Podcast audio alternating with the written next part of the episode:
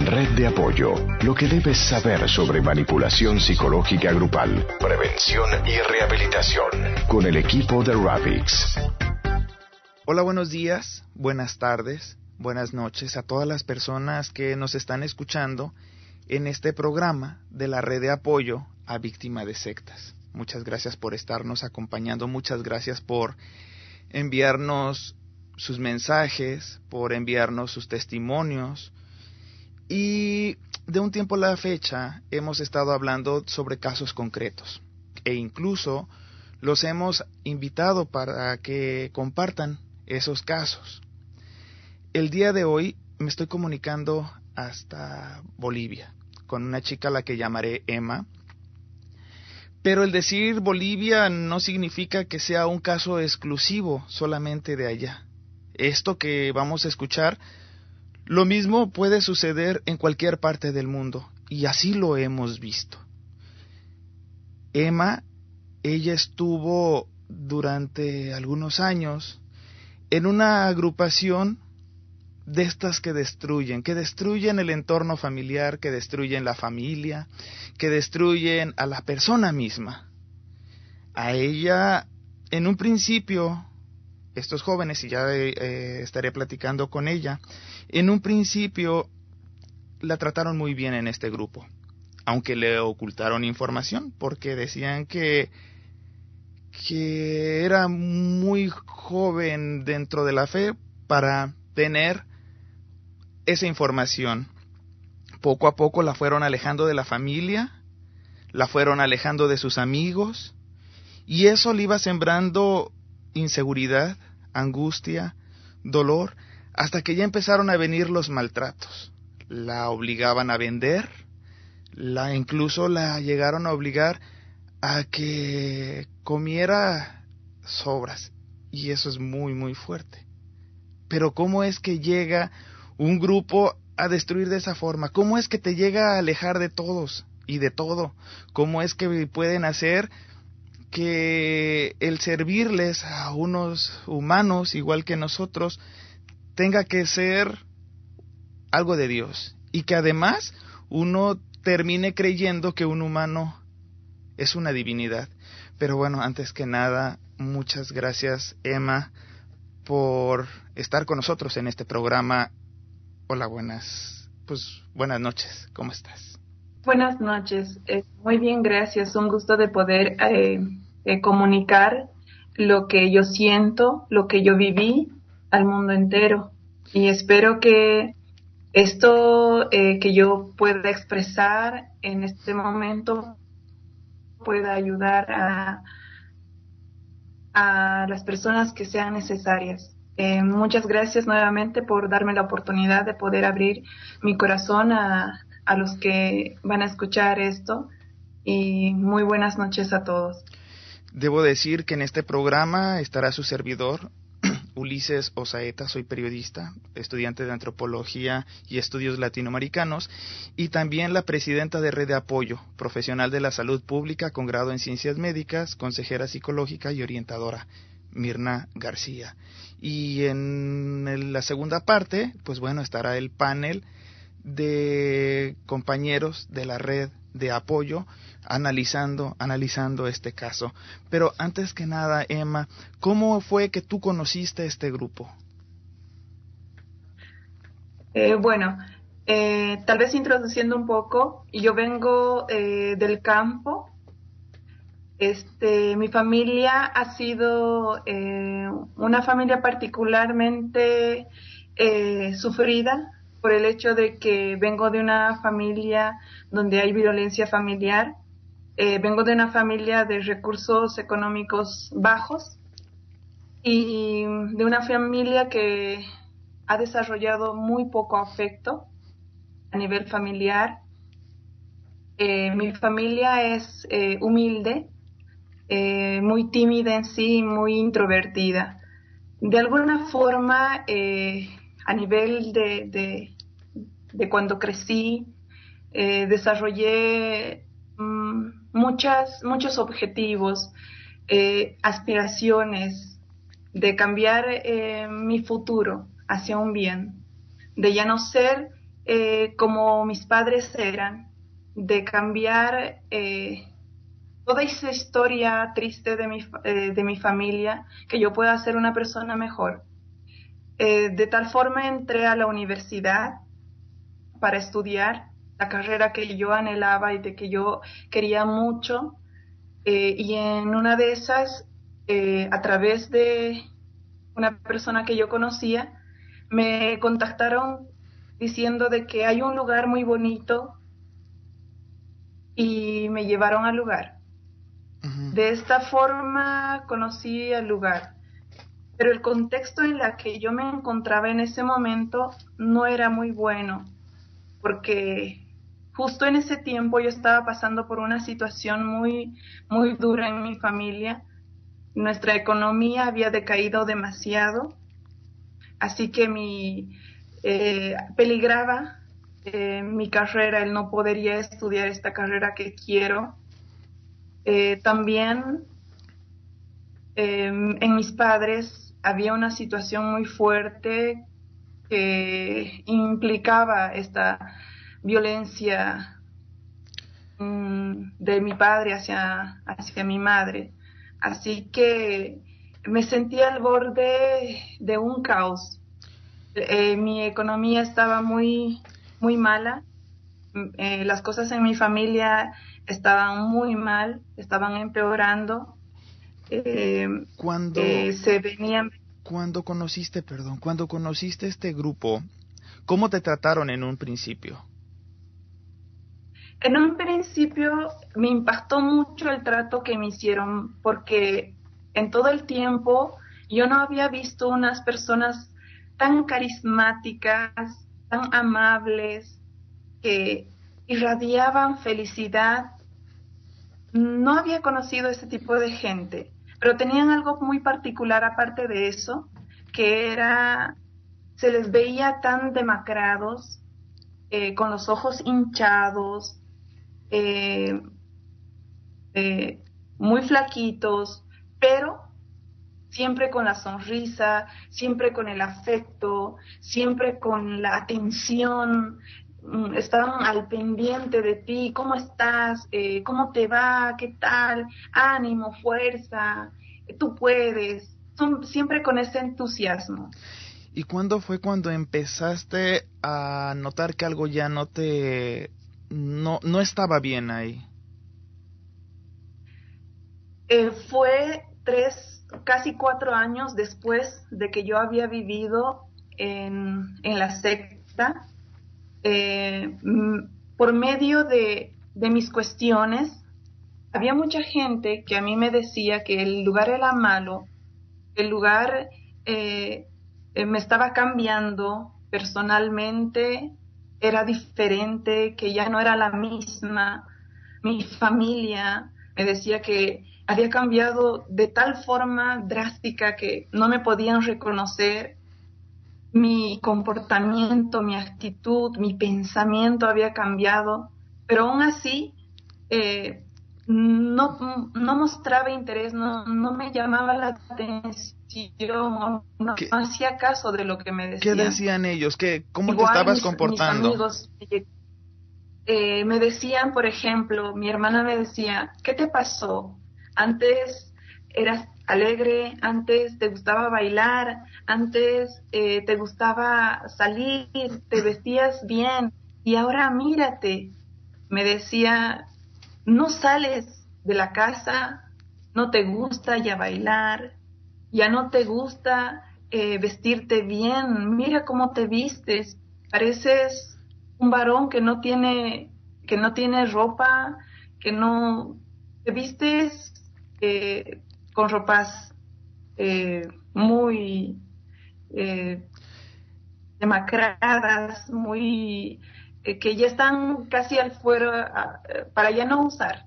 Oh, te vistes así. harapos. Exactamente, te vistes como, eso es lo que usó, la palabra que usó mi hermana. Dijo, tienes harapos. ¿Qué es esto? ¿Te acuerdas cómo eras antes? ¿Te acuerdas cómo bailabas? Y yo le decía, no, eh, pero está, está bien, es que eso es de, esas cosas lo tengo que dejar atrás porque son cosas del mundo caído. Eso pensaba yo. El, mundo, el grupo tiene tres tipos de miembros, los internos, los íntegros y los externos. Los internos son los que pasan un tiempo en la organización y los que pasan un tiempo en su casa. Los íntegros, los que están completamente dentro del grupo y los externos, pues obviamente los que viven fuera del grupo en sus casas. Tú en un principio fuiste externa, ¿verdad? Exactamente. ¿Y cómo, cómo fue que ellos te alejaron de la familia? ¿Cuáles fueron los argumentos que ellos utilizaron para alejarte? Los argumentos que ellos tienen es que, eh, tal como dice en la Biblia, en un pasaje bíblico, ellos usan un pasaje bíblico que es eh, sacrificar tu Isaac. Tu Isaac es todo lo que tú quieres, todo lo que tú deseas. Mi Isaac de mí era eh, mi carrera. Mi Isaac era mi familia, mi madre, que en toda, en toda mi vida desde muy niña había visto cómo había sufrido el maltrato.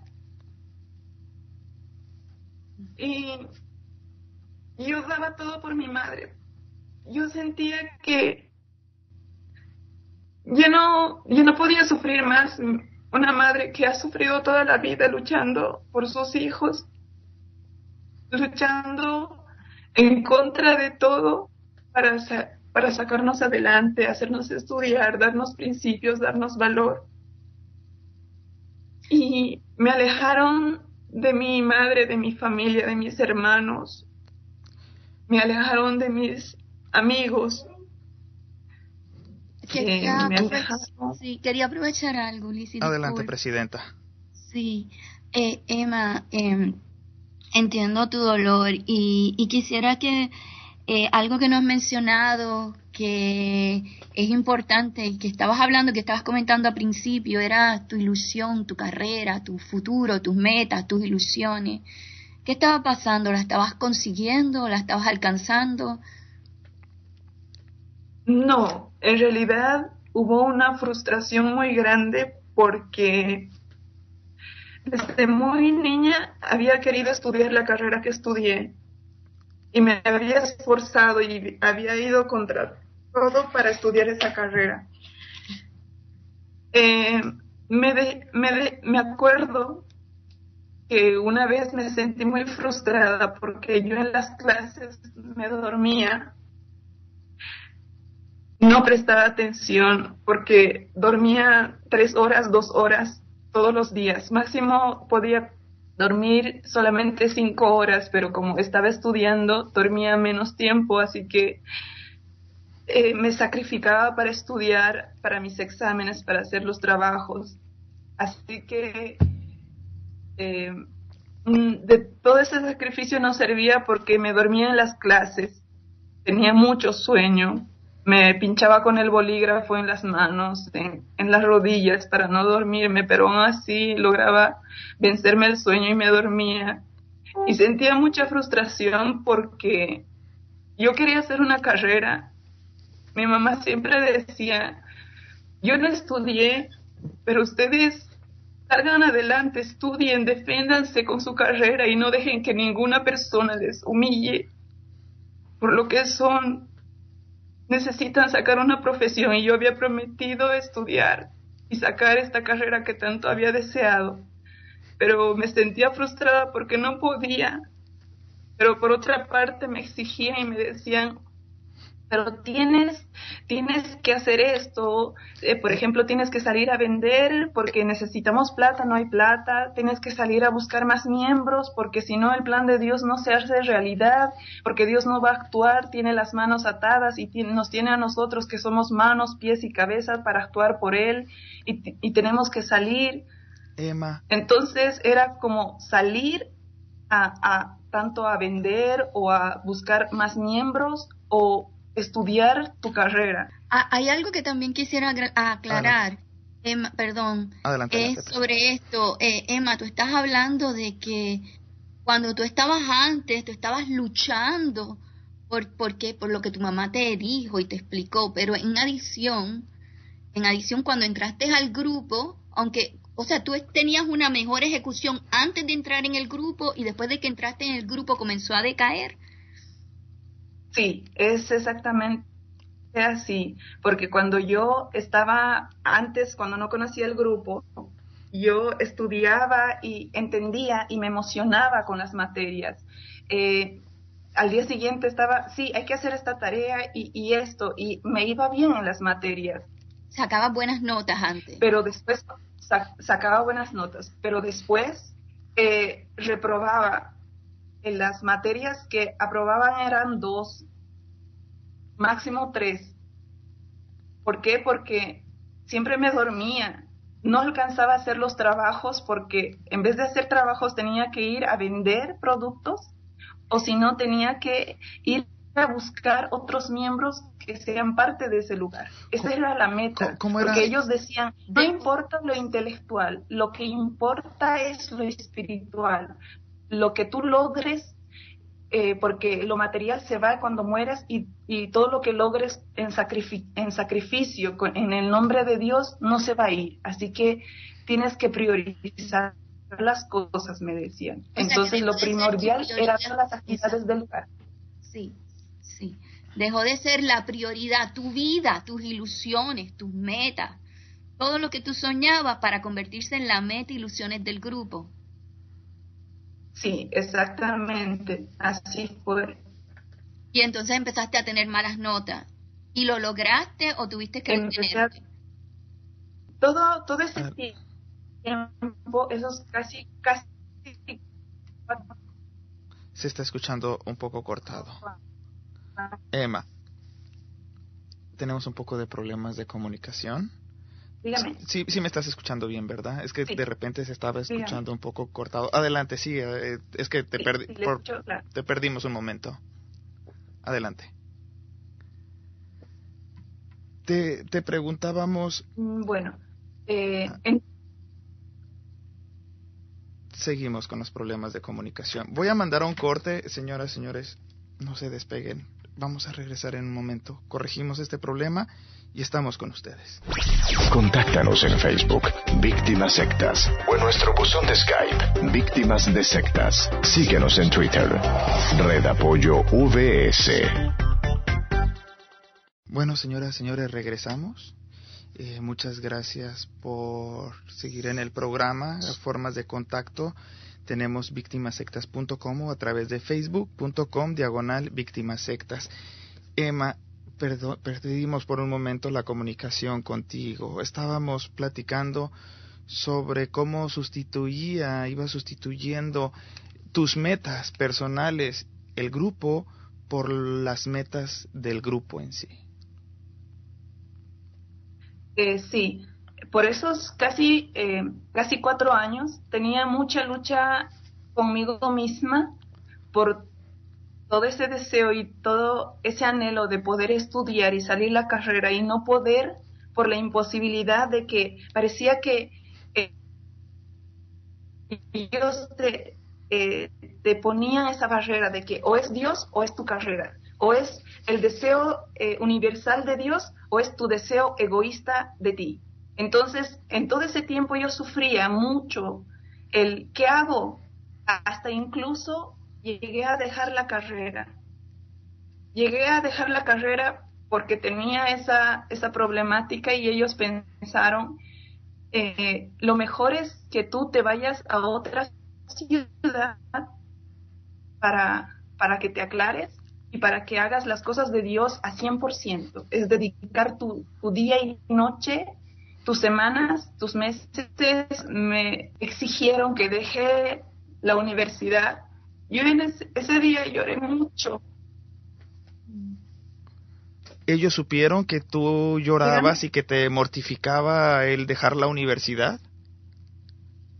Sí, claro, claro que sí. Ellos sabían pero ellos decían, eso es tu lucha interna, es la lucha de, de Caín, de esa, de esa persona egoísta, de esa persona que solamente piensa en su bien y no piensa en el corazón de Dios y en el sufrimiento de Dios. Y todo el mundo lo pasa por eso, así que tú solita haciendo oración, haciendo canción, haciendo condiciones, haciendo ayunos, haciendo servicios públicos, limpiando ollas, limpiando eh, em, la casa, y vas a poder solucionar y vas a encontrarte con Dios y motivarte en Dios.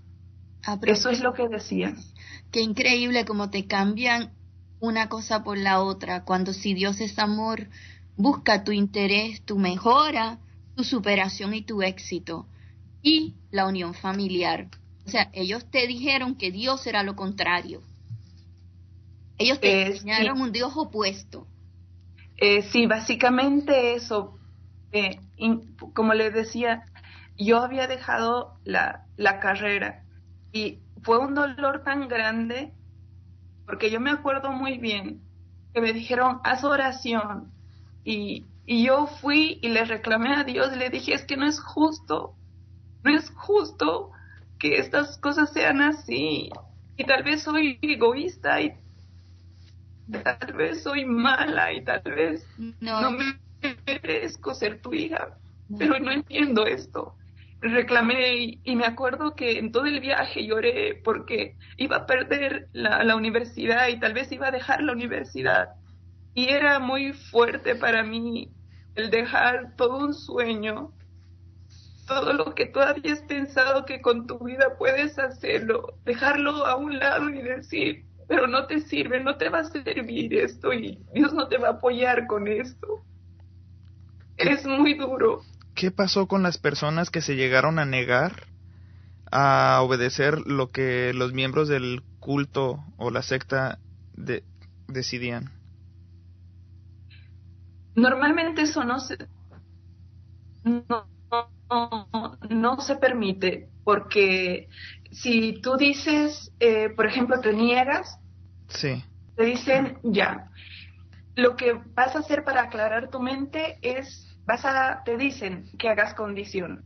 Condiciones que ellos te sugieren es hacer ayunos, ya sea de tres días, de siete días, eh, hacer oración de 40 minutos, de 70 minutos, de 21 minutos, hacer eh, canción, servicio público, digamos, de 40 minutos de servicio de público, pero no haces el servicio público a la hora que a ti se te antoje, no. Vas a hacer servicio público después de la una, después de las dos, cuando todos estén durmiendo, tú estás ahí rascando las ollas, limpiando eh, los baños, limpiando zapatos, eh, lavando, doblando, lavando ropa, así. Entonces, y el objetivo es reflexionar sobre este pensamiento que tengo. Por ejemplo, eh, reflexionar si, si mi carrera es más importante o no. Preguntarle a Dios si mi carrera es más importante o no. Ese es el objetivo. Entonces, mientras tú vas limpiando, tienes que estar pensando en el corazón de Dios, si esto le hace daño a Dios o no le hace daño, si tu pensamiento está haciendo, causando malestar a Dios,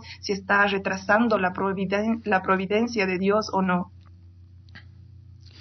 Eso es lo que eh, hacen para que tú reflexiones. Y ahí es más que seguro que tú dices, no, estaba pensando con la mente caída, con la mente egoísta y otra vez me, me animo a poder servir a Dios lo más que pueda. Cuando hacías estas, retrocedes con tu pensamiento. Cuando hacías estas penitencias, pero también tenías que hacer las actividades de un día común, que ¿cuáles eran las actividades de un día común? Ah, bueno, eh, te levantabas a las 5 de la mañana en punto, o bueno, más a las cuatro y media, a las 5 en punto tendrías que estar en la sala de oración. En la sala de oración tienes alrededor, empiezas al día con una oración haciendo atributo o reverencia al, al que es el Mesías, en este caso eh, el Señor Moon. Le haces reverencia, le haces oración, haces sus... Em, su juramento, que eh, son diez juramentos, y en esos diez juramentos repites una y otra vez que le vas a ser eh, fiel a Él, que le vas a servir hasta la muerte. Hay eh, diez puntos, diez cosas que todas las mañanas, todas las noches eh, juras. Haces oración, haces canción y luego lees los libros de Reverendo Moon más o menos como hasta las seis y media. De las cinco a seis y media son una hora y media que tienes que hacer ese ritual. Después de eso haces limpieza como eh, una hora. Después a las ocho eh, Después, en toda esa madrugada, vas, la madrugada te alistas, te, cambias en 15 minutos y sales a buscar gente a la universidad, a las plazas, a las calles, invitando con tus hojitas, con las invitaciones y tus a veces traes, llevas paneles de introducción o si no le traes a casa, si estás cerca del lugar, les traes a la casa. Entonces, a las 8 eh, tienes el desayuno listo. Si te alcanza el tiempo, desayunas. Y si no te alcanza el tiempo, no desayunas. Eh, hay muchos días en la que no desayunas, así que te esperas el almuerzo, que la, eh, en todo ese día también otra vez sales a invitar personas, porque hay dos, dos fases, o una fase, una temporada de invitar a personas, otra fase es ir a vender objetos.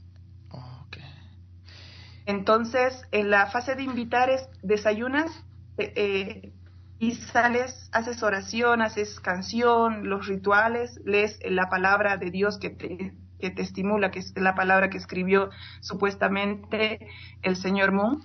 Con eso te alientas, te pones tu meta interna y tu meta externa. Tu meta interna es lo que, lo que Reverendo Moon escribió en el libro, y tu meta externa es cuántas personas crees que vas a captar. 5, 7, 10, 12, 21.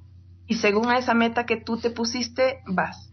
Ok, después de eso, toda la mañana vas a buscar, regresas a la una de la mañana, a la una de la tarde, almuerzas, otra vez en la tarde sales hasta las 8 de la noche para buscar gente debo de comentar también, hasta, hasta ahorita no había mencionado al grupo, porque hay muchas características de otros grupos que este grupo mantienen.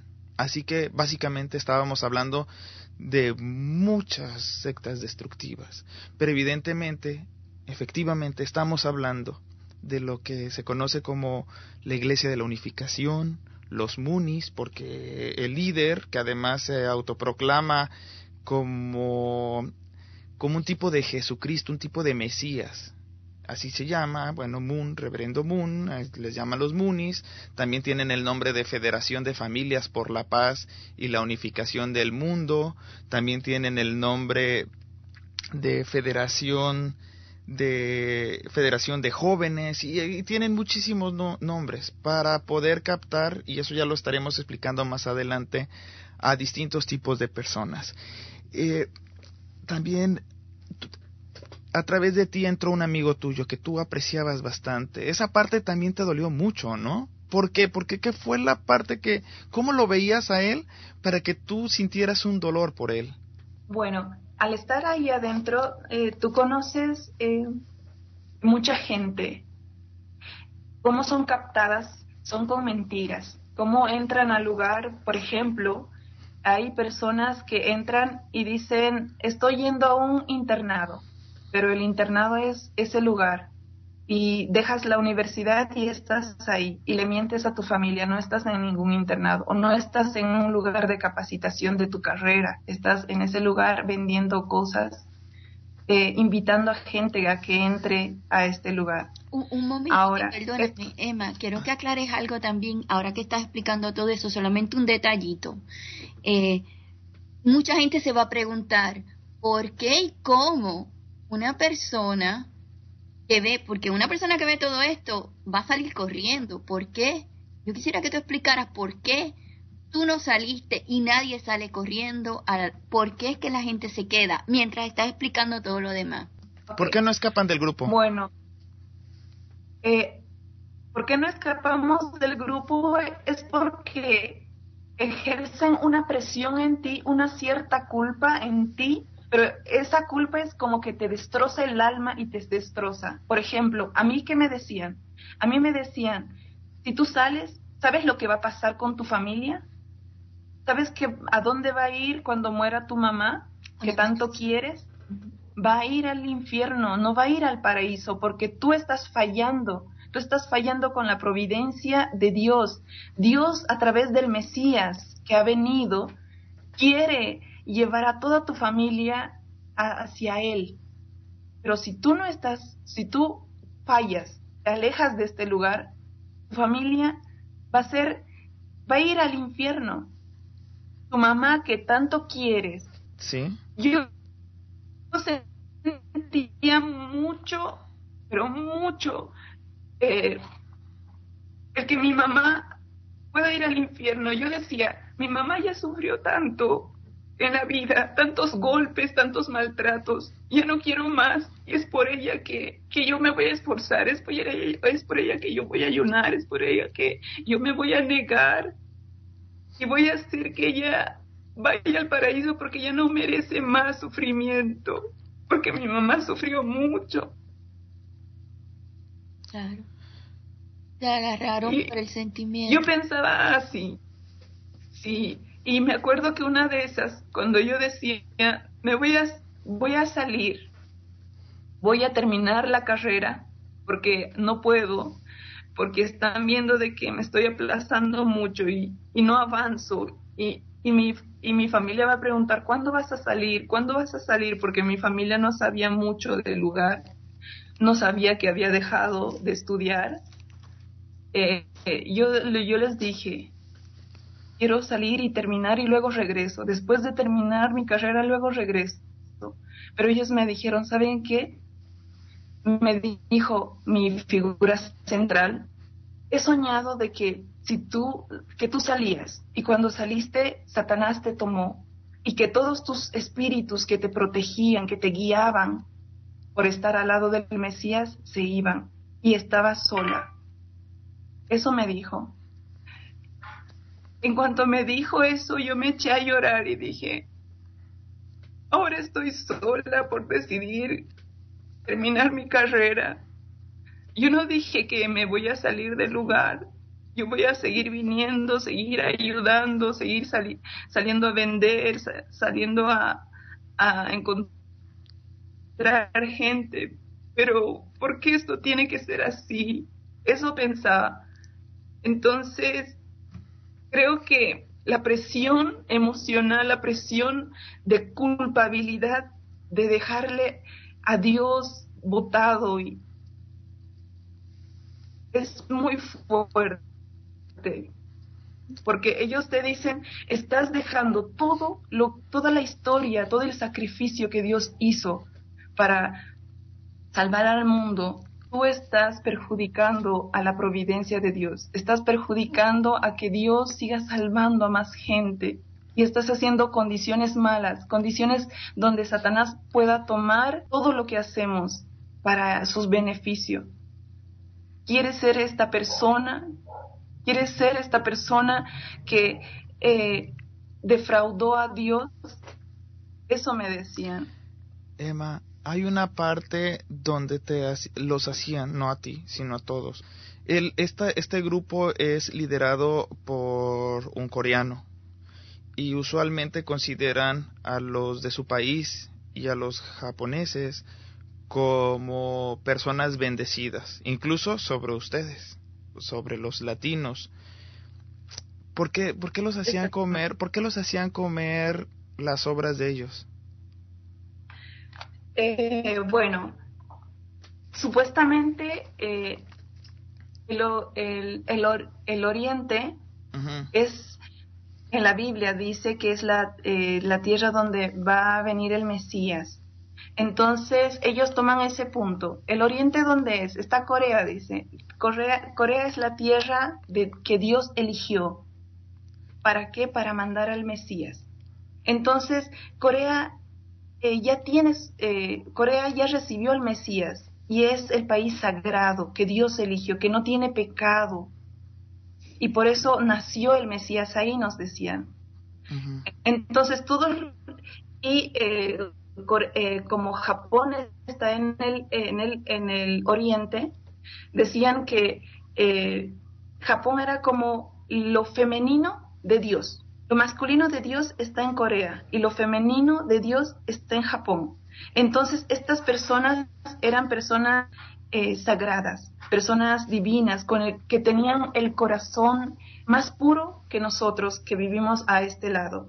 Entonces, estas personas, a nosotros nos enseñaban de que a estas personas, eh, japoneses o coreanos, hay que tratarlos muy bien. Hay que tratarlos eh, con mucha reverencia.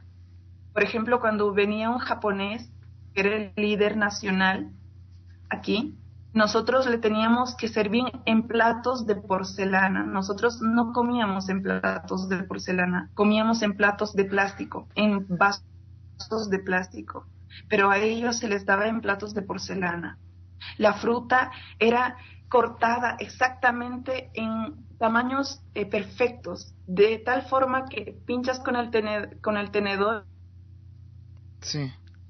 y te la pones en la boca sin hacer mucho esfuerzo y era eh, limpio, ordenado, uniforme, y la fruta más, eh, más rica o la más perfecta, la, la, que está en buen estado, esa fruta era para ellos.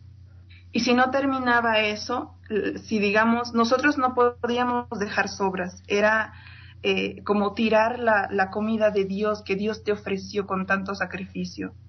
Pero cuando ellos no terminaban su plato, para nosotros era un honor eh, comer la sobra que tiene esta persona, porque es una persona elegida por Dios, pura o más pura que nosotros.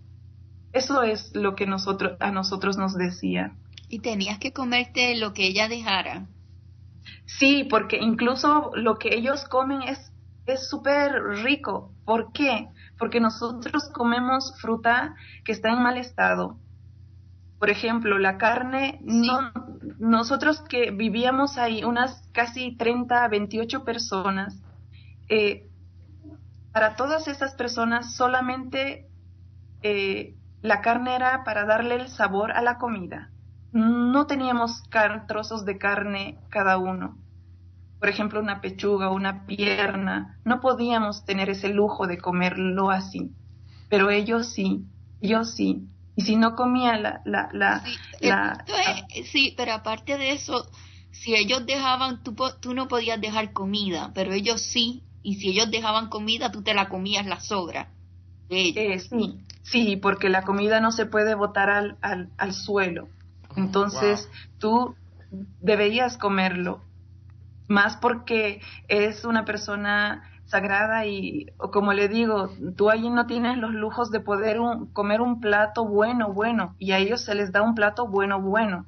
Entonces, claro, todos ansiamos comer ese plato. Emma, el tiempo se nos está acabando. Sí, antes, creo que se quedó algo importante, y perdón, Ulises, Adelante, este, algo que no, no dijiste, Emma, y fue, y fue cuando interrumpí un poco, eh, sobre lo de tu amigo. Ah, sí.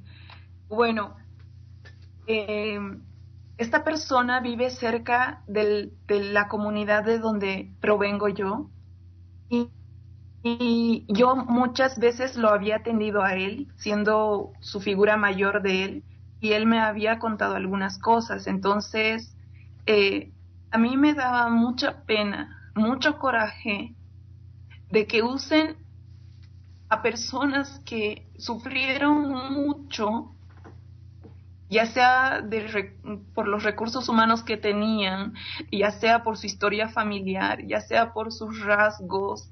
Me dolía mucho porque una persona que viene del campo, que sufre, que lucha por hacer una carrera, que no tiene esos lujos de poder eh, de tener todo lo que otras personas tal vez tienen, se aprovechen de esta manera, me, me dolía mucho.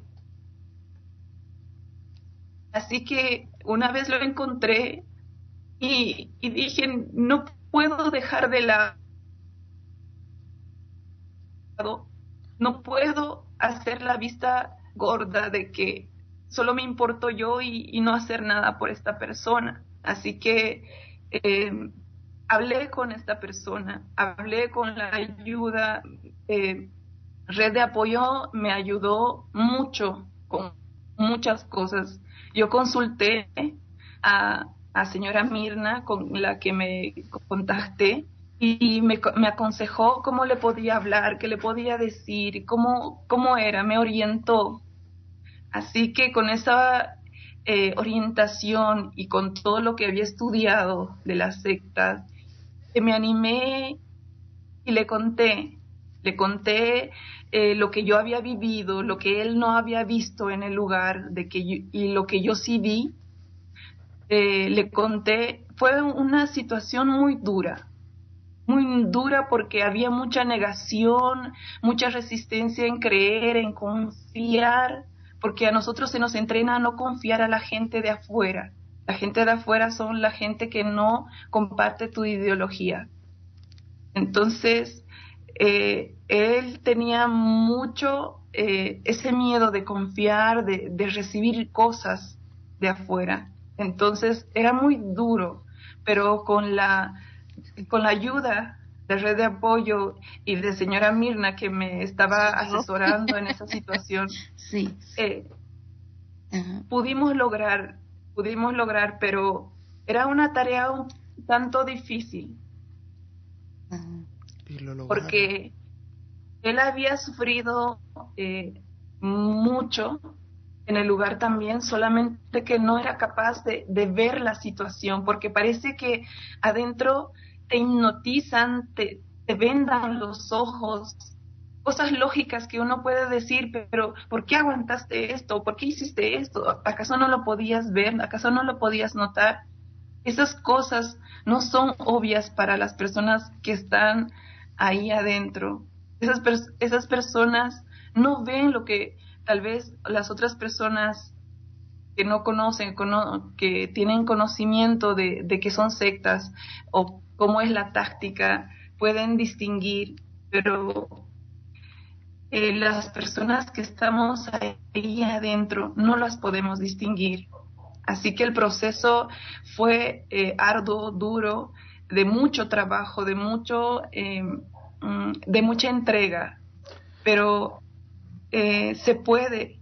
Logré sacar a esta persona gracias a la ayuda eh, que recibí, la asesoración que recibí, logré sacar a esta persona y esta persona puede decir ahora que está, que es feliz. Sí, eh, verdaderamente sí, La, la, atendí a ella, lo que hice fue que le di orientación a ella, obviamente, para ella restablecerse. Gracias a Dios, Emma está con nosotros. Empezamos nosotros con nuestra ayuda, obviamente, para desprogramarla gracias a Dios ya pudo dejar, ella está comenzando eh, tu carrera, ¿no, Emma? Sí. comenzando tu carrera, gracias a Dios, estás haciéndolo bien ahora, ahora estás recuperando lo que aparentemente perdiste por estos años, pero has tenido un aprendizaje tremendo. Eh, ella me se, me se comunica conmigo porque está muy preocupada por su amigo. Este, entonces, una vez ella ya está restaurada, lo que hago es que la ayudo la entreno para que sepa cómo ayudar a su amigo para poderlo sacar y una vez el muchacho está preparado, entonces se comunica conmigo, yo le continúo dando asesoramiento y luego podemos sacarlos y, luego pudimos trabajar con él para que entonces él continuara con la ayuda de Emma dándole apoyo, ella continuó dándole apoyo y hoy día el muchacho está restaurado y feliz y muy agradecido y está haciendo su carrera, está terminándola. ¿Cuál es la carrera que él tenía, Emma? Él estaba continuando? Ingeniería electromecánica. ¿Y cuándo es que él ahora? Ingeniería electrónica. Sí, electrónica, y ya le está por terminar, ¿no? Exactamente. Sí, y lo iban a casar. Le iban a ah. destruir la vida, o sea, lo iban, lo estaban, ajá, sí, Emma, ¿puedes hablar un poco de eso? Lo que iban a hacer con su vida. Bueno, yo, yo eh, eh, me enteré de que él eh, estaba a punto de casarse. Eso me alertó mucho porque de hecho yo había visto en, el, en los años que he estado como miembro eh, interno ahí, vi a muchas parejas que, no, que ya estaban casadas y que no se querían y que no, se soportaban. ok, no, no lo quiero aclarar porque las parejas, eh, sí, perdón. quiero aclarar que quede claro, ahí. sí que quede claro que ahí casan a las personas sin conocerse. O sea, no es que se enamoren ni nada, es que no se conocen y los enlistan y los casan. Y por eso, eso, perdóname, Emma, había que aclararlo. Porque no se quieren, pero es porque no se conocen, no se enamoran, los casan, los obligan a casarse. Incluso voy a... Y a este muchacho lo iban a obligar a casarse. En el siguiente corte voy a estar platicando de cuáles son las dinámicas, cómo es que los casan. Sí. Entonces, claro, Emma estaba preocupada por esto y entonces es que, perdona, Emma, tenía que hacer esa aclaración. Sí, Exactamente. En realidad eligen una, una persona eh, más de alto rango que, que tú, tiene la potestad de poder casarte con la persona que cree que debes casarte. Entonces, tú no sabes con quién te vas a casar, solamente te hacen que tú aceptes ciegamente por Dios porque si no aceptas, lastimas el corazón de Dios. Entonces es una presión que te ponen. Eh, y pues te casan con la persona que ellos eligen. Entonces yo había visto a muchas parejas que no querían a sus parejas, que incluso me lo dijeron, incluso me lo dijeron, no querían a sus parejas y luchaban porque no soportaban a sus parejas, o eran menores de edad, o eran mayores, o no, no les gustaba sus parejas, pero luchaban contra, contra ellos mismos para amar a estas parejas, porque si no amaban también te reprendían eh, moralmente, porque te decían, eres Caín, no puedes amar a una persona, eres lo peor. Entonces, bueno, eh, esta persona, eh, este chico, eh, iba a casarse. Entonces yo me alerté porque dije, no puede casarse con una persona que no quiere, que ni siquiera conoce, que ni siquiera habló o, tuvo relaciones eh, de diálogo con esta persona. Entonces eh, yo estaba segura de que no sentía nada por esta persona porque apenas sí la conocía. Entonces hablé sobre ese aspecto al principio le aseguró de que la iba a amar, de que todo se puede, de que por Dios, en nombre de Dios, para la restauración de la providencia de Dios, iba a estar bien, no sé qué. Pero ya después, eh, con las guías que, que, que, tuve, con la asesoración que tuve, pues él logró eh, eh, aceptar esta situación, él logró aceptar de que a uno no se le puede obligar eh, casarse con alguien que no conoce, que no quiere, que no, que no sabe quién es, claro. que no ama principalmente. Emma, muchísimas gracias por haber compartido tu testimonio. Muchas gracias también por haberte puesto en contacto con la red de apoyo. Tenemos que irnos ahora con el panel de los compañeros de la red de apoyo para que demos nuestros puntos de vista. Y no cuelgues, voy a mandar un corte Presidenta Mirna, ah, un comentario previo antes de ir con el panel. Eh, todo, muchas gracias Emma por toda tu participación. Eh, hay varios detalles, yo sé que no todo lo pudiste eh, explicar, es que es muy extenso, muy extenso. muchas las razones, es imposible, pero muchísimas gracias. Un abrazo Emma, no nos cuelgues, mandamos este corte y regresamos con el panel de especialistas. Contáctanos en Facebook, Víctimas Sectas, o en nuestro buzón de Skype, Víctimas de Sectas. Síguenos en Twitter, Red Apoyo VS. Bueno, señoras, señores, regresamos. Tenemos un teléfono 908-379-8081, víctimasectas.com o en Facebook, facebook.com, diagonal, víctima sectas. Y la historia que escuchamos de Emma. Es una historia dura, una historia triste y justamente en esta parte es donde voy a presentar al, bueno, a los que conforman la red de apoyo de este grupo que le da apoyo a las víctimas que han pertenecido a cultos destructivos, sectas destructivas o a los familiares para que ayuden a salir a sus seres queridos. En este programa tengo a Mirna García, ella es la presidenta de la Red de Apoyo Profesional de la Salud Pública con grado en Ciencias Médicas, consejera psicológica y orientadora. También se encuentra Verónica Mendoza Cox, ella es licenciada en Ciencias de la Comunicación con especialización en Comunicación Organizacional y Gladys González, licenciada en Trabajo Social con consejería y psicoterapia en Miami, Florida, y por supuesto su servidor, Ulises Osaeta, periodista y estudiante de antropología social y estudios latinoamericanos. Y en esta parte voy a empezar con nuestra presidenta de Red de Apoyo, Mirna García. Mirna, muy duro, ¿no? Lo que, lo que escuchamos. ¿Cuál es tu opinión de lo que Emma nos ha contado de su vida? Eh, gracias, Ulises. Sí, hemos escuchado una historia muy, muy eh, dura, o sea, fuerte, dolorosa, pero en realidad es lo que escuchamos. Yo escucho eh, a diario de diferentes personas, son muchísimas las personas que pasan por situaciones como esta de mucho sufrimiento, eh, porque esto es lo que causan este tipo de grupos, los maltratan, los destruyen por dentro, les destruyen las ilusiones, la vida, los sueños, eh, se encuentran luego frustrados porque no alcanzaron, luego miran para atrás y dicen todos estos años de vida que perdí, que ahora qué voy a hacer, eh, y ahora como lo reconstruyo todo, ahora es muy tarde, se ponen siempre a reflexionar sobre esto,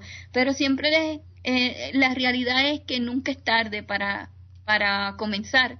Y si te han destruido pues ilusiones de vida, siempre se puede terminar los estudios, siempre se puede eh, alcanzar y ¿cómo alcanzar los las metas mm, con respecto a una carrera. Nunca, nunca, nunca, nunca piensen que no se puede, siempre hay que mirar hacia adelante, siempre hay que mirar porque siempre se puede y lo vamos a lograr y para eso esta red de apoyo, para darles la mano para que lo logremos juntos, porque no está solo, estamos todos unidos.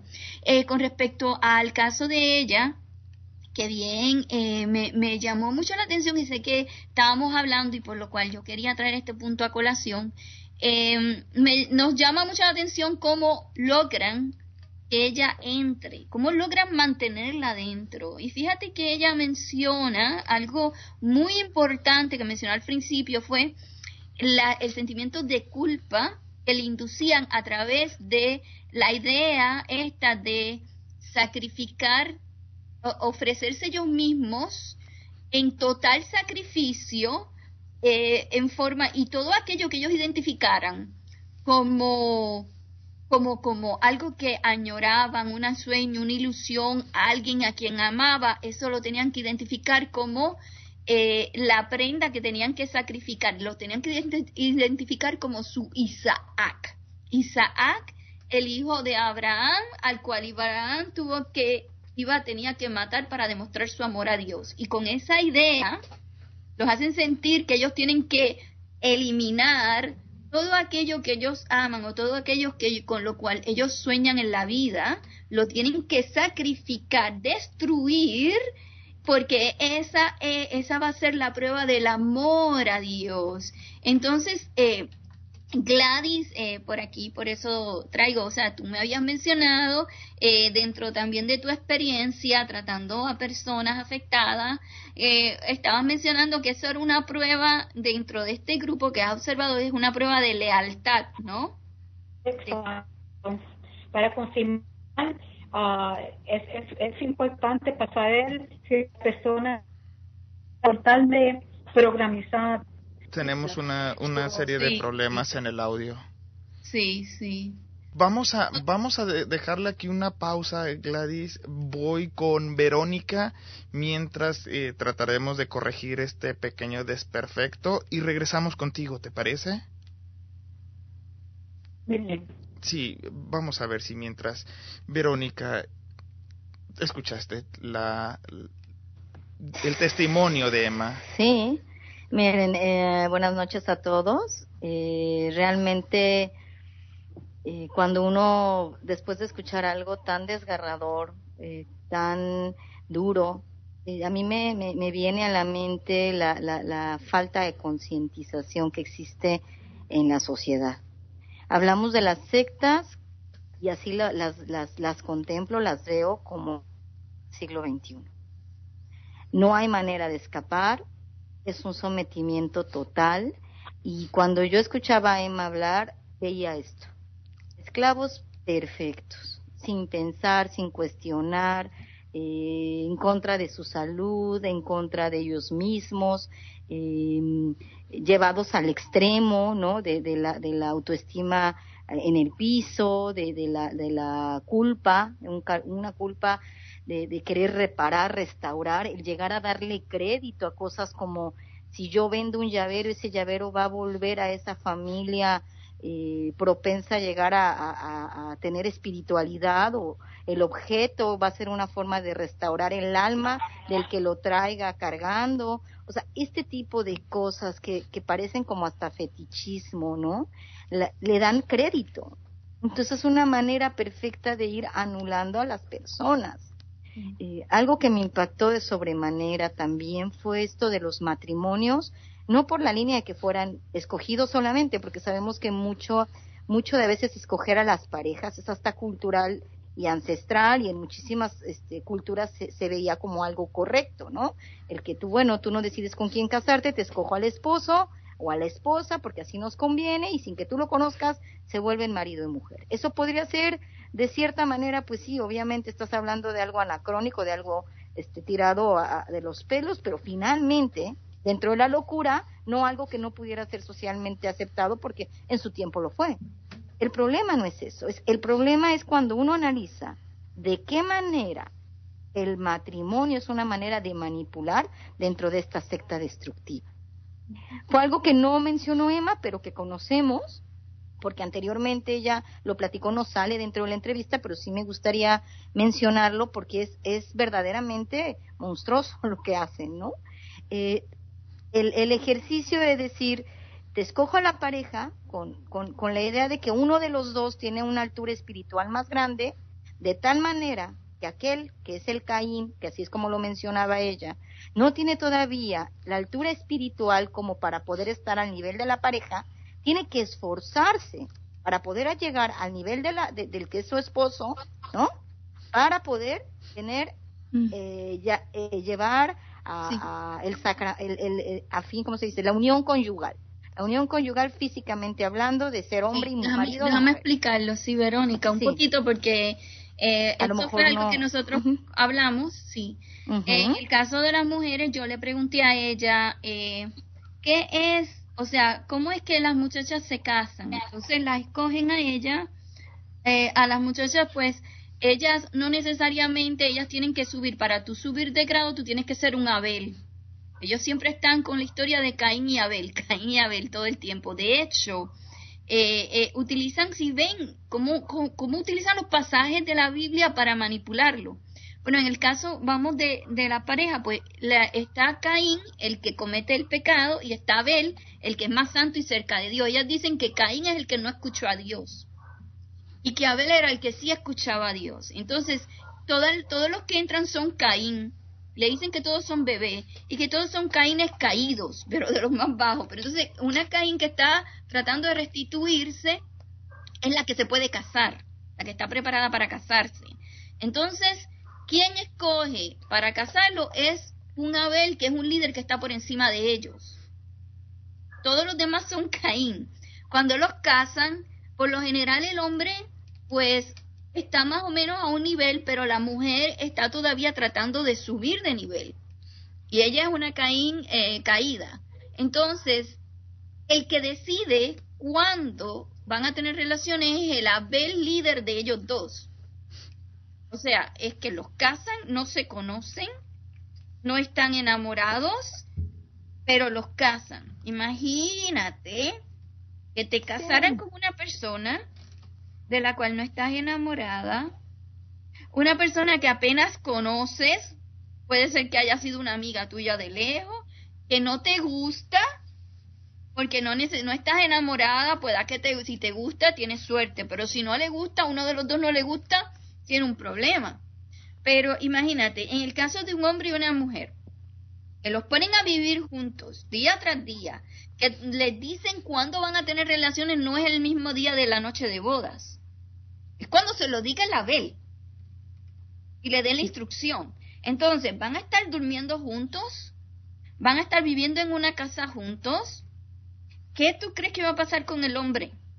Que va a estar con una mujer al lado que se va a acostar con ella y no puede tener relaciones. No puede tener relaciones hasta que ella no suba de nivel. Porque ella es una Caín caída. Entonces, ella tiene que superarse.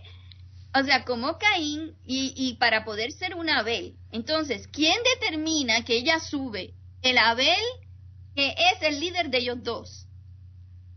¿Y tú crees que el hombre, el esposo, no le va a estar metiendo presión a ella para que caramba suba de nivel? ¿Qué tiene entonces que va a pasar? Pues exactamente eso es a lo, que más impresión causa, ¿no? El, el estrés, el, el, auto, la autoflagelación que esta persona se hace, el, el, estarse culpando por no cumplir con a lo mejor las metas, el no ser lo suficientemente digna a los ojos de Dios como para poder. ¿Qué tendría que remontar esta mujer? El hombre la va a estar acusando. Así es, de que el ella no es. la va a estar acusando porque tú no eres mejor. Y la va a estar acusando el líder. Los dos la van a estar Entonces imagínate la presión del líder. Coacción. La, la, la, la coerción de la pareja y el daño que ella a sí misma se va a estar haciendo. Antes no, o sea, esto es el problema más yo le vi un problema muy grave cuando, cuando Emma lo platicaba en la línea de, de, de, los matrimonios y de, estas bodas colectivas faustuosas y con tanta cosa, ¿no? Y que al final de cuentas el fin último era mantener un control más estricto sobre la persona, una forma más difícil de hacer que salgan de esta esclavitud, una manera más de estarse autoinfligiendo dolor y que finalmente eso las es el fin último de las sectas destructivas, ¿no? Mientras tú les sirvas, mientras a ti te puedan controlar, mientras más esclavo seas, mientras más leal seas al grupo, eres cuando más vas a poder producir, cuando más vas a sacrificar todo, sueños, ilusiones, tu vida, tu familia, todo, todo, todo en honra y en nombre de, de, de, este, de este, de este mm, eh, poder traer a la tierra la salvación, ¿no? O sea, tú eres, es una manera de inmolarte continuamente. Y cuando eso aún no es suficiente y no logras lo que tienes, la frustración, ¿cómo cargas la frustración? ¿Cómo te liberas de eso? No, no he hecho lo suficiente. Cuando están dejando ahí todo, vida, ilusiones, proyectos, y su vida misma. Quería sacarte un punto también bien importante, que yo me puse a investigar lo de sacrificar a tu Isaac, que ya mencionaba tanto, que tú tenías que sacrificar a tu Isaac, todo lo que te gustara.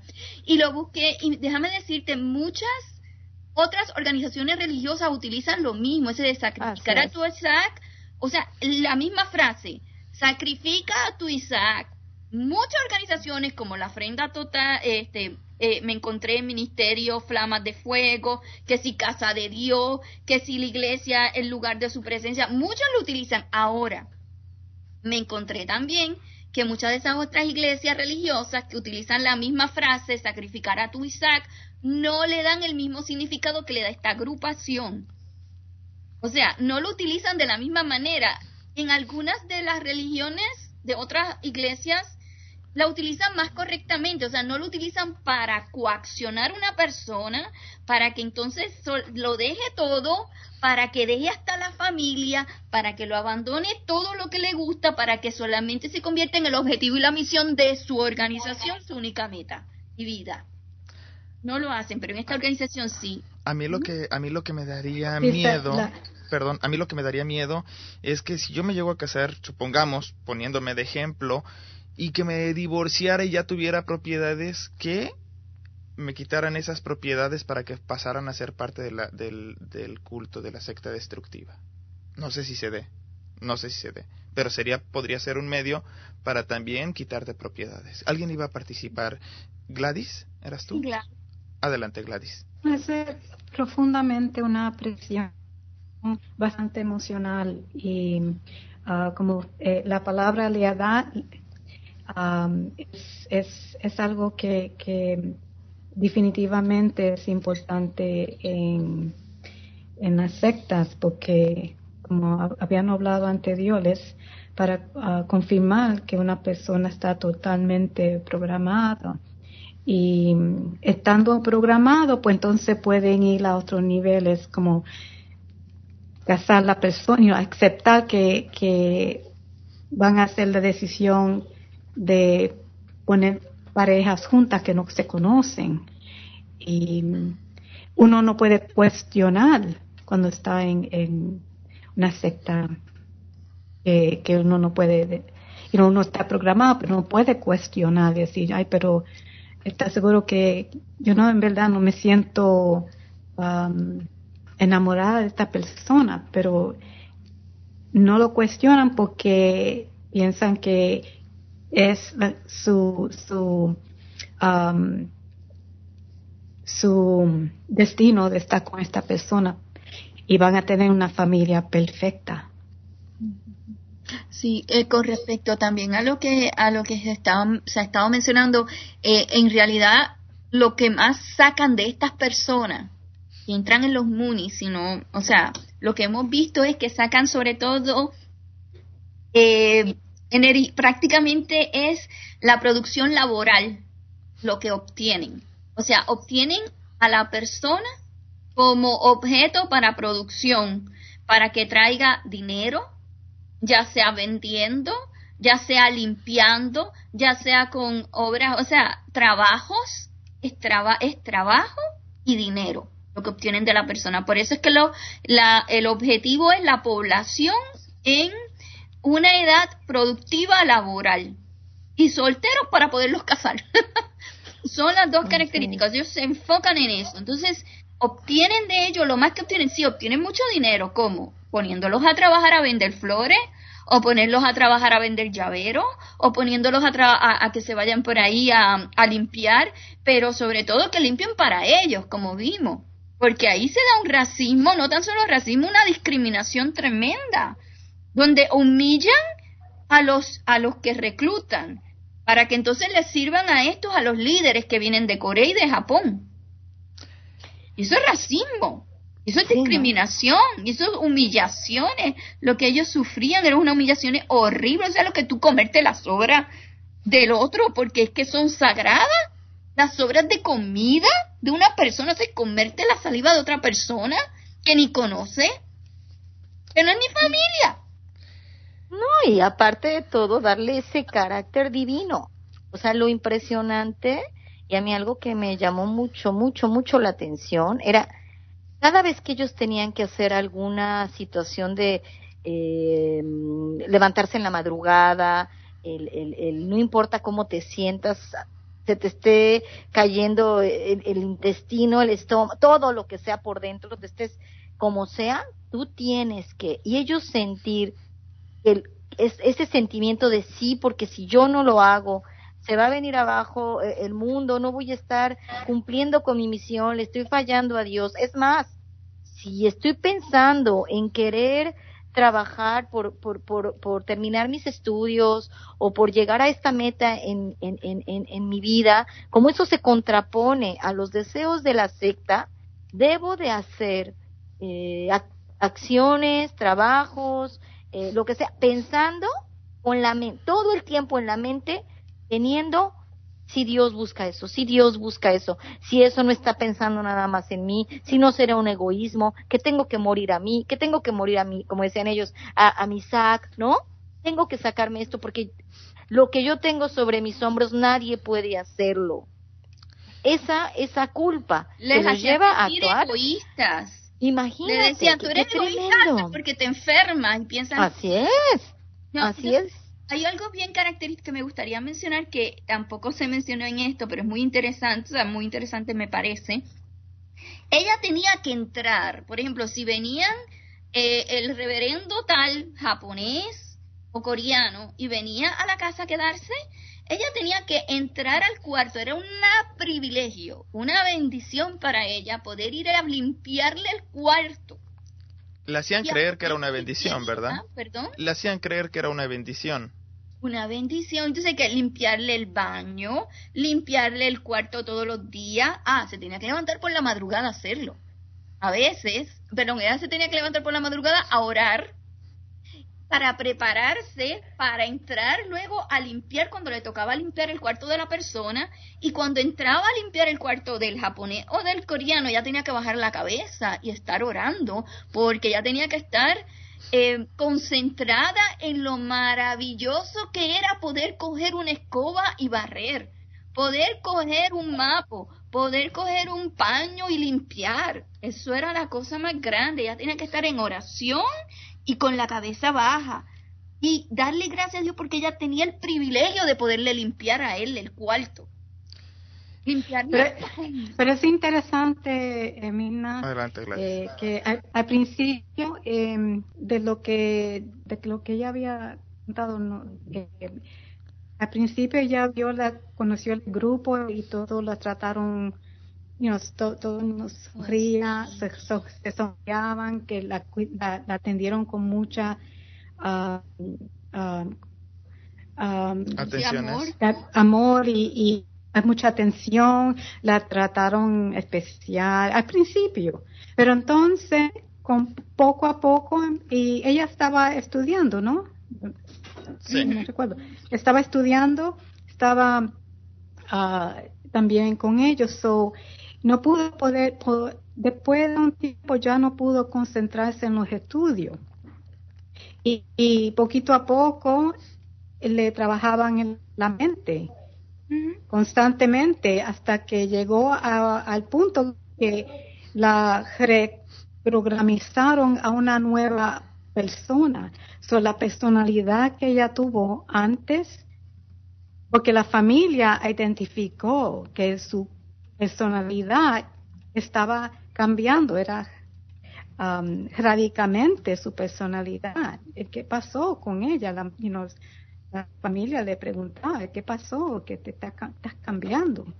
Sí, te refieres que estaba animada, luego desanimada, sí. Exacto. So, eso eh, poquito a poco le estaban um, ¿cómo se dice? Um, programizando, programizándola. Sí, programándola, sí. Sí. Pues el tiempo se nos está acabando. A mí lo que me llama la atención y también es una de, las de las características es que a final de cuentas, ¿quién es el beneficiado? A final de cuentas, el beneficiado es el líder, en este caso el reverendo Sun Yan Moon. Eh, cuando yo los conocí en las afueras de la Universidad Nacional Autónoma de México, iba caminando, los conocí, trataron de captarme, me acerqué a ellos, yo ya venía investigando cultos destructivos, les acepté sus invitaciones, eh, me puse a platicar con ellos y descubrí varias cosas. Entre las cosas que descubrí es que eran dueños de periódicos, es que eran dueños de, de bancos, eran dueños de muchas empresas, el líder sobre todo, el líder era el dueño de tantas y tantas empresas que incluso si ustedes se ponen a buscar en Google, por ejemplo, podrán encontrar mucha información al respecto de fuentes fidedignas como la BBC de Londres, tal vez, como el País de España o incluso periódicos de México, como lo puede ser La Jornada o El Universal. Pareciera ser que los líderes son los líderes son los beneficiados y la gente que lo sigue de muy buena fe no lo son. Otra cosa que también me llama mucho la atención es ese deseo de venir en nombre de Jesucristo o ser un Mesías o ser un ángel o ser un representante de algo, reencarnaciones esas, esos detalles, cuando los escuchamos y cuando los escuchen, que se les prenda la alerta. Pero, ojo, no lo van a decir a la en, el, en la primera cita. Nunca lo van a decir al principio. Siempre van a ser a posteriori. Y siempre van a usar el pretexto de que son demasiado jóvenes en la fe para poder entender que fulano de tal es el Mesías, que fulano de tal es el ángel, ¿por qué tendrían que estar escondiendo información? Cuando un grupo empieza a esconder información, ahí debe uno de prender las luces rojas, porque ahí hay algo muy peligroso. El tiempo se nos está acabando. ¿Alguien que quiera hacer un último comentario? Sí, sí, sí, algo muy importante que no quisiera que se quedara es eh, que es característico en muchas sectas, por lo general, o sea, ocurre en todas las sectas, y es que ellos no se dan cuenta de que están tomándole notas, pero te toman el nombre, y esto es bien importante, toman el nombre y llevan registro de la persona. ¿Para qué? Para poderlos controlar y manipular. Registro de cuándo fuiste a las reuniones, qué temas hablaste, qué conoces, cuáles son tus problemas, pero no te creas que eso no se toma, o sea, se toman nota de todo eso, nombre y datos, y esos datos se pasan a los otros líderes y eso se discute entre ellos. Y después de que se discute, o sea, ellos determinan cuáles son los pasos a dar con esa persona que está, el candidato que está entrando al grupo. Y así se les va manipulando y se va conociendo qué hacer. Ajá, perdón, Gladys. ¿Iba a hacer un último comentario, Gladys? Mm. Ah, bueno, eh, es impresionante lo que uh, es, es, es como una ciencia de cómo manipular la persona y, llegar a, a, nivel que esa persona llega a ser un, un robot o un esclavo para la secta y sin reconocer que eso es lo que le están haciendo. Y um, destruir la, la conexión que ellos tienen con su familia, que antes de entrar en el secto eran personas que que vivían su vida tranquila, que, que sí, habían problemas en, en, la en, la familia, pero te diría también que, hablando de eso, bien rápido, um, muchos de, de, las sectas cogen a ventaja de las personas también que um, están pasando por situaciones emocionales, quizás se, se, separaron o se divorciaron o tuvieron problemas familiares y um, o cualquier situación, a veces una situación grave que, que causa que la persona se, se, se, ponga triste o deprimido y viene una persona con, una sonrisa y, y lo, lo actúan como que si quieran hacer su amistad, pero entonces ahí es cuando muchas personas caen en la trampa del sexo y, y hay que estar alerta de lo que está pasando um, en este mundo con todas estas diferentes. Adelante, Verónica. Bueno, eh, yo nada más ya para finalizar quisiera mencionar algo que a mí me, me, llamó muchísimo la atención en el caso de Emma. Ella al darse cuenta de, de, que había estado en esta, en esta, en esta secta destructiva, del impacto que tuvo y lo duro que fue dentro de su vida, eh, se sintió comprometida a ayudar a, a, un amigo suyo que estaba todavía dentro. Y no se cruzó de brazos. Ella, siendo aún tratada dentro de la red, la red dándole el apoyo a ella para ser desprogramada, al mismo tiempo la ayudó, porque ella sí quiso, a ir desprogramando y sacando a su amigo. Lo maravilloso de este caso es que se logró y que en su interés por ayudar al prójimo, por extender la mano, por no permitir más sufrimiento, ella con esta buena intención, apoyada y asesorada por gente profesional, en conjunto lograron sacar a su amigo. Si todos los, las personas que tienen acceso a poder eh, readaptarse a través de la ayuda que han tenido a través de la red, tuvieran esta misma intención que Emma puso en práctica, se convertirían en extensiones de la red de apoyo y podríamos hacer juntos algo más por los demás. Eso, de eso se trata. La red trata también de que a través de ayudar a, los demás, esos mismos demás se preocupen por otros. Nosotros podemos comprometernos, ayudarnos a ir desprogramando a gente que haya estado dentro del culto al cual pertenecieron. Entonces, no lo pierdan de vista. La red también tiene esa posibilidad y si en conjunto podemos hacer más, esa es una de las grandes misiones que Red de Apoyo tiene. Eso es lo que yo quería mencionar, Ulises, y este y esperamos, bueno, gracias Emma por, por tu aportación. Muchas gracias Gladys González, muchísimas gracias Verónica y Presidenta Mirna. Y recuerden que tenemos una forma de cómo se pueden comunicar con nosotros a través de facebook.com diagonal víctimas sectas. Tenemos una página que se llama víctimasectas.com 909 908 379 8081 es nuestro teléfono. Por favor, comuníquense con nosotros compartan sus experiencias, sus testimonios son muy importantes.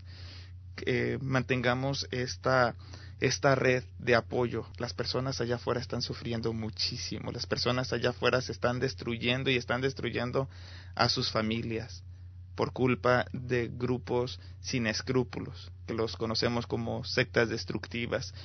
Eh, ahora que termine el programa, una vez que termine el programa, para la gente que nos está siguiendo a través de internet, voy a dejar unos extractos de una charla que tuve con Emma, una charla que desafortunadamente ya no pudo entrar aquí en el programa por falta de tiempo, fue una charla que tuve previo a la entrevista, pero que la vamos a compartir y que la grabé con el permiso de ella y que la comparto con el permiso de ella para que tengan más detalles de este, de este grupo destructivo. Eh, mi nombre es Ulises Osaeta, nos estamos escuchando en el siguiente programa y gracias por comunicarse con nosotros. Adiós. Red de apoyo. Lo que debes saber sobre manipulación psicológica grupal, prevención y rehabilitación. Con el equipo de Ravix. ¿Cómo estuvo eso, Emma? Bueno, eh, yo estaba enferma. Yo sufro de poliquistes ováricas y, y bueno, yo me enfermo siempre. Así que en esa oportunidad yo eh, me enfermé, estaba con escalofríos, estaba eh, mm, con vómito y estaba con temblor en, en, todo el cuerpo. Sentía que mis pies no resistían estar parados y me dolía mucho el estómago, demasiado. Me puse amarilla, así que dije, me siento mal, me siento mal. Y vino mi figura central y me dijo, eh, no te podemos ayudar porque los otros están haciendo testimonio, están haciendo restauración, yo no puedo, estoy ocupada con un invitado que no sé qué, anda tú, anda tú que la posta está por allá. Me indicaron la dirección y yo decía, pero no voy a llegar, no, no, no, no puedo, no, no puedo caminar. Y me decían, eh, descansando, descansando vas a llegar. Y yo tuve que ir sola a la posta a que me inyecten porque ya no podía más. Me pusieron suero. Era un dolor tremendo, tremendo. Me, atendieron de emergencia. Y en otra oportunidad que teníamos que hacer condición en la, eh, en la no, bueno, se cortó un poco. Estábamos en un tiempo de condición, creo que era un mes de condición y nos turnábamos para hacer condición. Entonces, nos turnábamos para hacer condición. La condición era eh, 120 ves que significa eh, ponerte las dos manos en la cabeza e inclinarte hacia, hacia hasta el piso, arrodillarte e inclinarte hasta el piso, agachar la cabeza hasta el piso. 120 veces era 40 minutos de oración y tres canciones. Entonces a mí me tocó hacer vigilia a las 2 o a las 3 de la mañana, pero justo antes de terminar el día, eh, yo sentí dolores muy fuertes en el cuerpo, como si me estuvieran apaleando. Todo el cuerpo me dolía enormemente y no me podía mover, no podía mover un brazo porque me dolía como si en esa parte me estuvieran dando una paliza tremenda. Así que yo les dije, eh, me siento mal, me duele el cuerpo, no sé qué pasa, no sé qué me pasa, me siento mal. Y, y, me acuerdo que una le conté a mi figura y mi figura dijo, ¿qué será? Bueno, ya es hora de, dormir, así que eh, duerme, se te va a pasar. Bueno, le conté a otra miembro de ahí y me dijo, eh, se te va a calmar, es que Satanás está queriendo invadir tu cuerpo, me dijo, y tienes que vencer, tienes que vencer, tienes que ser una triunfadora y tienes que vencer, me dijo. Bueno, entonces veía que no se me calmaba y toda la noche no podía dormir, eran las tres o dos de la mañana, ya era turno de, de hacer mi vigilia, de hacer mi condición junto con una compañera y no, no podía, no dormía y estaba con el dolor en la cama y los otros me obviaron no me, y no me hicieron caso, porque yo les dije, le avisé a mi figura central y no me hizo caso. No me dio importancia. Entonces, la persona con la que yo tenía que hacer condición abajo, en la sala de oración, me dijo, vamos, ya es hora. Yo le dije, me siento mal, no me puedo mover, me duele, me duele. Y me dijo, es que tenemos que hacer condición, no puedes decir ahora que te duele, porque el que no bajes es eh, dar esta condición que se ofrece a Dios, darle a Satanás, o sea, Satanás va a invadir esta condición y lo va a tomar para su beneficio. Tienes que bajar, no puedes decir no, no importa, tienes que bajar. Yo decía, pero no puedo levantarme, me duele. Y dijo, no sé, esa es tu, tu responsabilidad. El que falle la providencia va a ser tu responsabilidad. Y se bajó.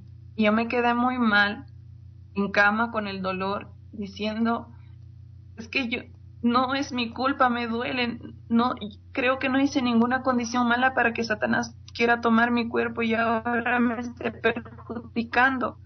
hice el esfuerzo de bajar por no fallar a la providencia de Dios, porque esa condición era en conjunto, todo todos los miembros lo estaban haciendo y yo dije, lo voy a arruinar si no bajo. Bajé.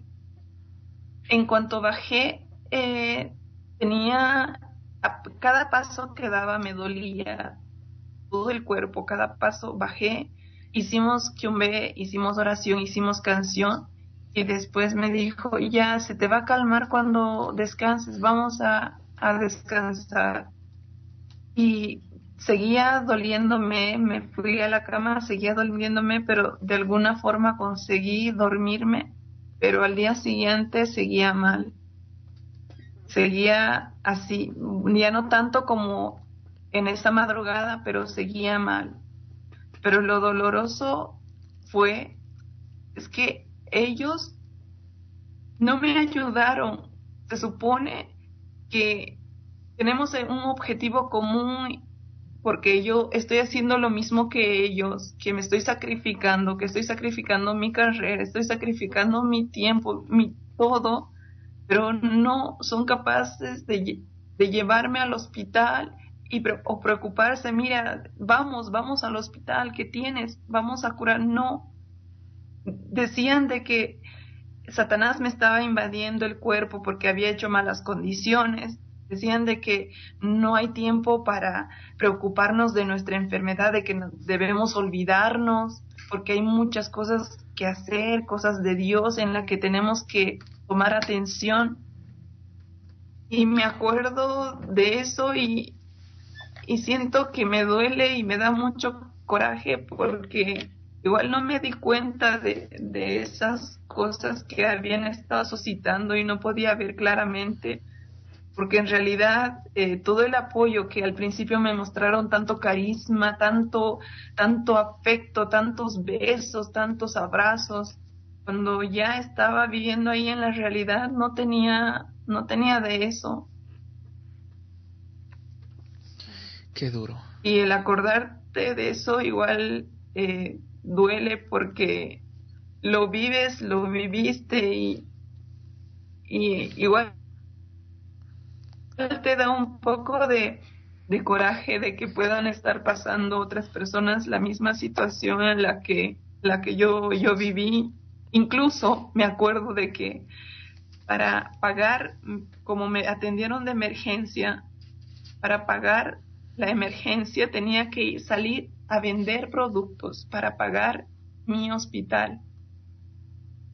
Yo ya hacía esas actividades de vender para ellos, pero aparte de eso tenía que sacarme horas extras. A veces iba a vender a las nueve de la noche hasta las diez, diez y media, sola, mujer en la noche en la ciudad, vendiendo llaveritos, eh, vendiendo masajeadores para pagar la emergencia que yo tuve estando ahí.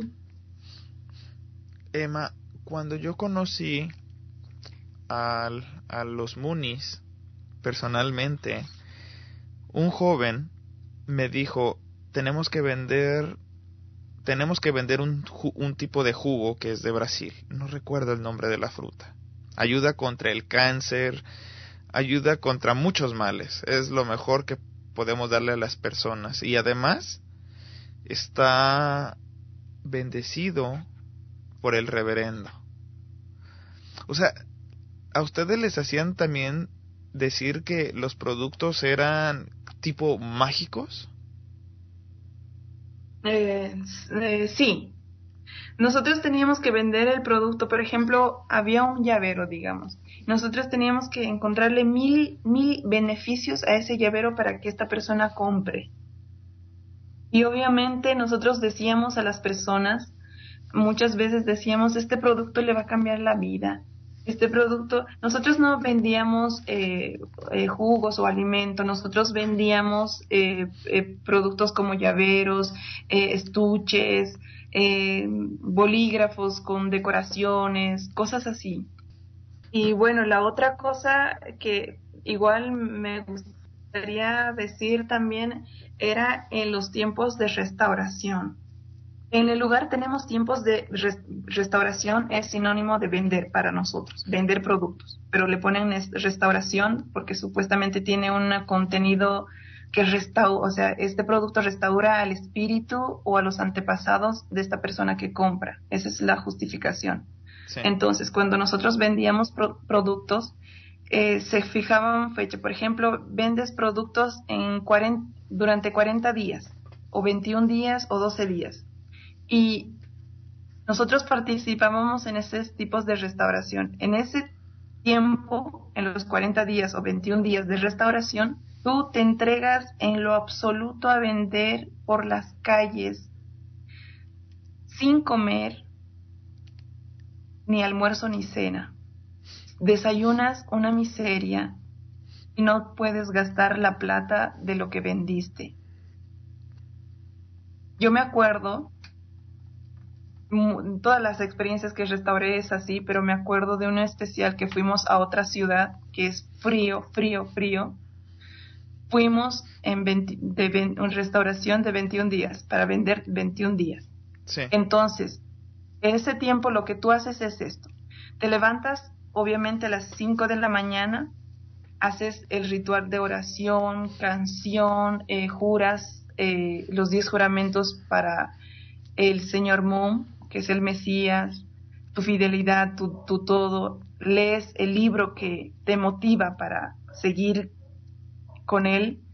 Y luego eh, el desayuno era un pan, plátano en mal estado, muchas veces podrido, negro eh, y, y té, tecito, pero no puedes aumentarte, puedes tener dos plátanos o dos panes no podías.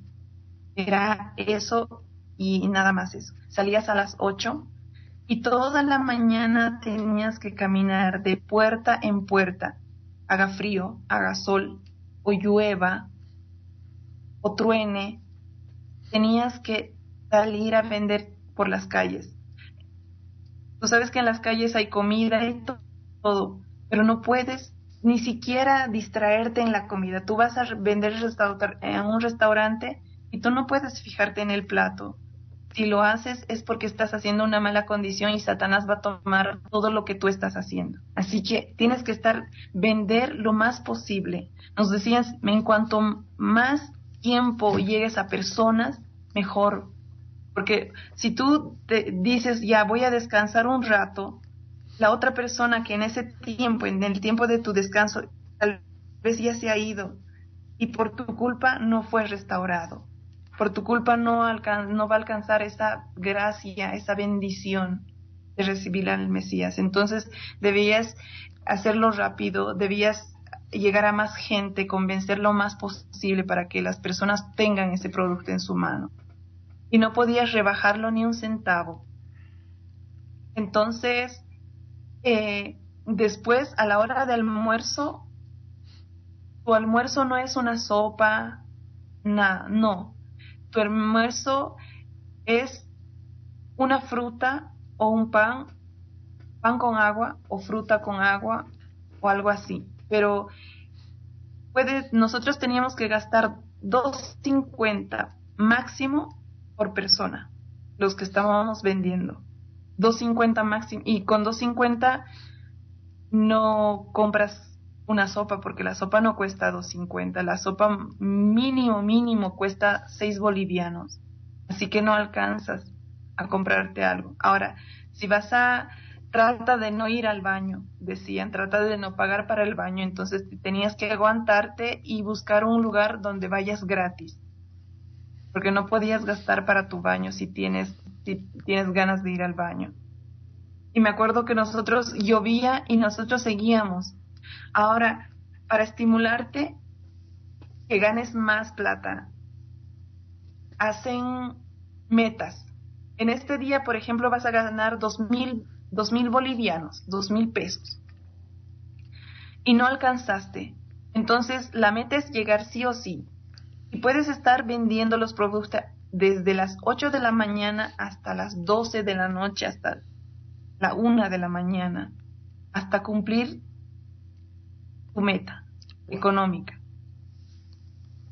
llegábamos hasta ese tiempo, no, yo me acuerdo que no había cena, habían días así, que no había cena, que nosotros eh, mujeres, mujeres nos formábamos de dos grupos, o sea, los varones solitos y las mujeres de dos, porque ya desde las 10 para adelante es muy peligroso en una ciudad que tú no conoces. Entonces íbamos a vender de dos y bordeamos las cuadras. Solita vendía y solita la persona y nos encontrábamos terminando la cuadra. Y vendíamos así, hasta las 12 de la, de la noche. Me acuerdo que todos nos juntamos y dijimos, ya, ¿cuánto es? ¿Tú cuánto ganas? Tú tantos. Ya sumábamos y nos falta 100 pesos. Ya, entonces vamos al tiro, mm, vender hasta sí o sí lograr la meta. Y podías pasar más de las 12 para ganar la meta y eso era como supuestamente em, triunfo para Dios. ¿Te regañaban si no lograbas la, meta? Dios. ¿Te regañaban si no lograbas la meta? así.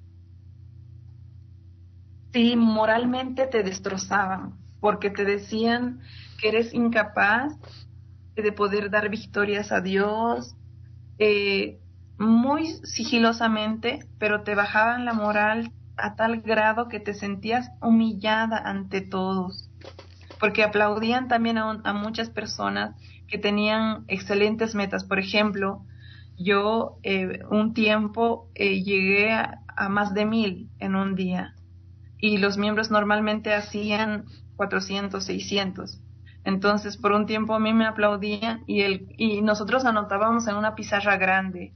Lo anotábamos y decíamos, Emma, eh, meta era, digamos, 700, pero ganó mil. O y otra persona, no sé, eh, Víctor, eh, su meta era 700, pero solo tuvo 400. Uh, o sea, como que todo el, público sabía cuánto habías ganado, cuánto no, eh, todo sabía. Entonces, con la mirada, eh, decían, ¿quién ha ganado? ¿Quién ha logrado victoria para Dios hoy día? Miraban la pizarra y decían, ¡uh, aplauso para esta persona que, que ganó la victoria para Dios! Emma, y los otros esfuércense, tienen que esforzarse, miren cómo, cómo es esta persona que logró. Y decían, hacían que den testimonio para que los demás hagan lo mismo. Emma, hablando de los matrimonios un poco, eh, ¿los matrimonios también sirven para quitarte propiedades? Eh, sí.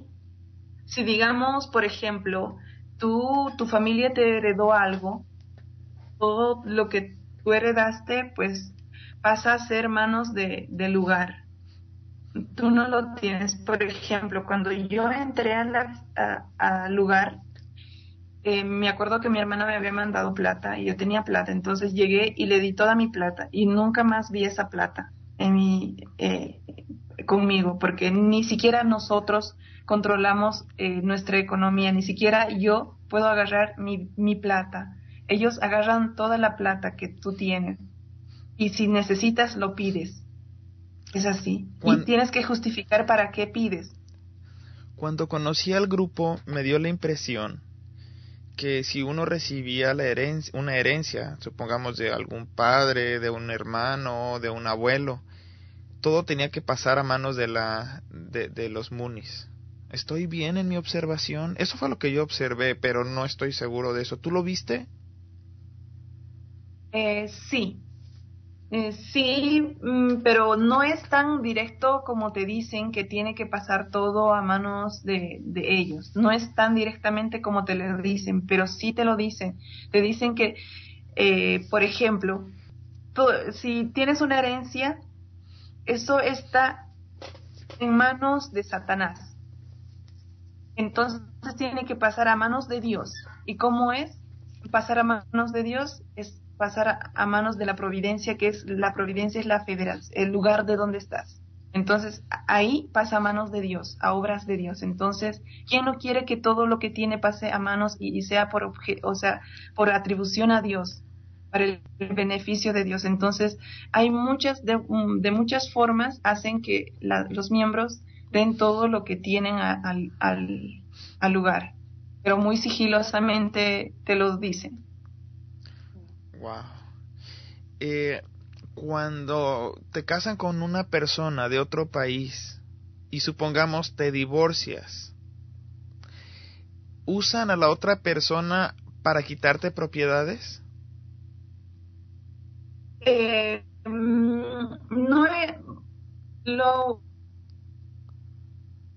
bueno, no he llegado a conocer eh, ese aspecto porque privatizan mucho, hacen que tú no te enteres de los fracasos del lugar. Por ejemplo, si hay algún divorcio, tratan de no publicarlo, de, tenerlo escondidas. ¿Por qué? Porque eso te motiva a decir, ah, en el reino de Dios, que es este lugar, también hay fallas.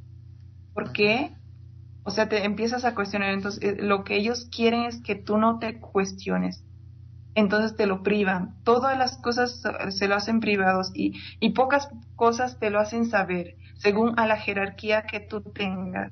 Por ejemplo, tú no te enteraste de muchos divorcios. O sea, sí había, pero no te enterabas a detalle de lo que sucedía. Exactamente, no, no me enteraba. Por ejemplo, eh, yo me acuerdo que una vez eh, una pareja ya se había casado hace mucho tiempo, pero creo que su esposo le hizo infiel y estaban a punto de separarse está, y recibieron full eh, sermones, seminarios, así. Hizo, la esposa hizo un montón de condiciones, ayunos, varias cosas para que su esposo reaccione supuestamente. De alguna forma lograron eh, dar con su esposo porque era el hermano de uno de los miembros muy activos de ese lugar. Así que eh, eh, lograron reencontrarlo a los, o sea, juntarlo a los dos y que de alguna forma se entiendan. Claro, con la culpa, obviamente, porque lo que te dicen es, eh, tú estás perjudicando a la providencia de Dios. Por tu culpa Dios está fallando, por tu culpa Dios no puede salir adelante con su providencia, por tu culpa Dios está llorando, por tu culpa esto y así. Entonces, no es el amor que atrae a la otra persona, sino es la culpa. La culpa. Exactamente. La culpa es algo mm, que usan a diario frecuentemente. Por la culpa me hicieron dejar la carrera por un tiempo. Por la culpa eh, eh, me hicieron hacer eh, engañar a otros miembros o mentirles o esconderle cosas o motivarlos a que deje a su familia y se venga a vivir al, al lugar. ¿Cómo te sientes ahora, Emma? Ahora que estás saliendo o que ya saliste, pues. Bueno. ¿Queda, queda uno igual? Es decir, de momento queda un duelo, un dolor. Bueno, lo tienes, lo sé y lo siento, ¿verdad? pero de repente te, te van, te crean miedos que te puedan hacer regresar por esos miedos? Eh, al principio yo tenía muchos miedos, demasiados miedos, que eh, si no hubiera tenido la asesoración constante, em, hubiera tal vez eh, tratado de regresar, porque después de salir las cosas en eh, tu entorno es extraño, porque uno, te alejaron de tu familia, te alejaron de tus amigos, te alejaron de tus redes sociales, así que no tienes a nadie, nadie que te entienda, nadie que, que, que, te, que te apoye, que te dé un abrazo por, por lo que te estás pasando, porque incluso tienes vergüenza de todo lo que has vivido, o sea, contarlo, tienes miedo, tienes vergüenza. Así que es, es duro, pero cuando lo, lo confrontas esa realidad, cuando te vas estableciendo la realidad, es algo distinto. Eh, yo, como usted dice, siento mucho dolor, mucha nostalgia al, pensar de que hay muchas personas que están ahí, que siguen ahí. Un dolor eh, fuerte por ellos, una pena fuerte por todo lo que están viviendo, porque yo sé lo que es vivir ahí adentro. Pero más allá de eso, puedo decir que ahora, ahora recién soy feliz. Ahora absolutamente puedo ser yo en mi totalidad, como soy. Puedo decir lo que realmente pienso, lo que realmente soy. Puedo decir que soy feliz, que me encuentro bien. La vida a veces no, no es color de rosa, no lo es.